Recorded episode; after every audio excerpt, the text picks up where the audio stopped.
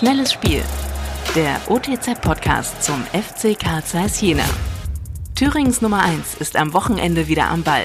Tino Zippel, stellvertretender Chefredakteur der Ostthüringer Zeitung, analysiert in seinem Kommentar die aktuelle Lage beim FC Karl Zeiss Jena. Der FC Karl Zeiss gewinnt wie am Fließband. Die Mannschaft von Dirk Kunert fuhr im sechsten Spiel in Folge drei Punkte ein.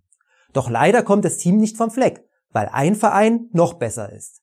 Viktoria Berlin hat alle elf Saisonspiele gewonnen und derzeit zwölf Punkte Vorsprung. Der FCC hat zwar noch ein Nachholspiel in der Hinterhand, aber selbst bei einem Sieg bleibt er neun Punkte hinten. Viktoria Berlin profitiert von der Entscheidung des Nordostdeutschen Fußballverbandes, die Saison schon Mitte August zu starten. Während die Berliner eine normale Vorbereitung absolvieren konnten, musste der FCC kalt starten. Dies straft den Absteiger aus der dritten Liga doppelt, weil in dieser Spielzeit ein direkter Aufstiegsplatz zu vergeben ist. Natürlich sind noch 28 Spiele zu absolvieren. Viktoria wird Punkte lassen, so viel ist klar. Schon diese Woche stehen mit Fürstenwalde und Lok Leipzig zwei gute Gegner parat.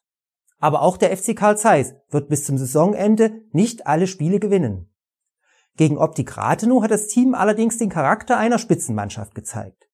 Die Spieler haben sich schnell zu einer 3 zu 0 Führung kombiniert und nach 30 Minuten den Schongang für die englische Woche eingelegt. Dank der schlechten Chancenverwertung von Rathenow ging diese Strategie auf. Der FCC kann so mit Kraftreserven ins Spiel gegen Energie Cottbus gehen. Ich schätze die Lausitzer als unangenehmen Gegner ein, obwohl sie unter den Erwartungen in die Saison gestartet sind.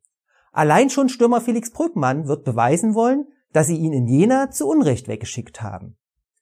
Dem FCC traue ich mit einer konzentrierten Leistung und vollem Einsatz diesmal über 90 Minuten den nächsten Sieg zu. Am Wochenende steht schon das Spitzenspiel gegen Altklinike an, sofern die Partie aufgrund der Corona-Fälle bei den Berlinern stattfinden kann. So oder so wird es eine Woche der Wahrheit für den FC Karl Zeiss. Noch mehr spannende Fakten rund um den FC Karl Zeiss Jena gibt es täglich unter www.otz.de oder im aktuellen Fanmagazin Querpass.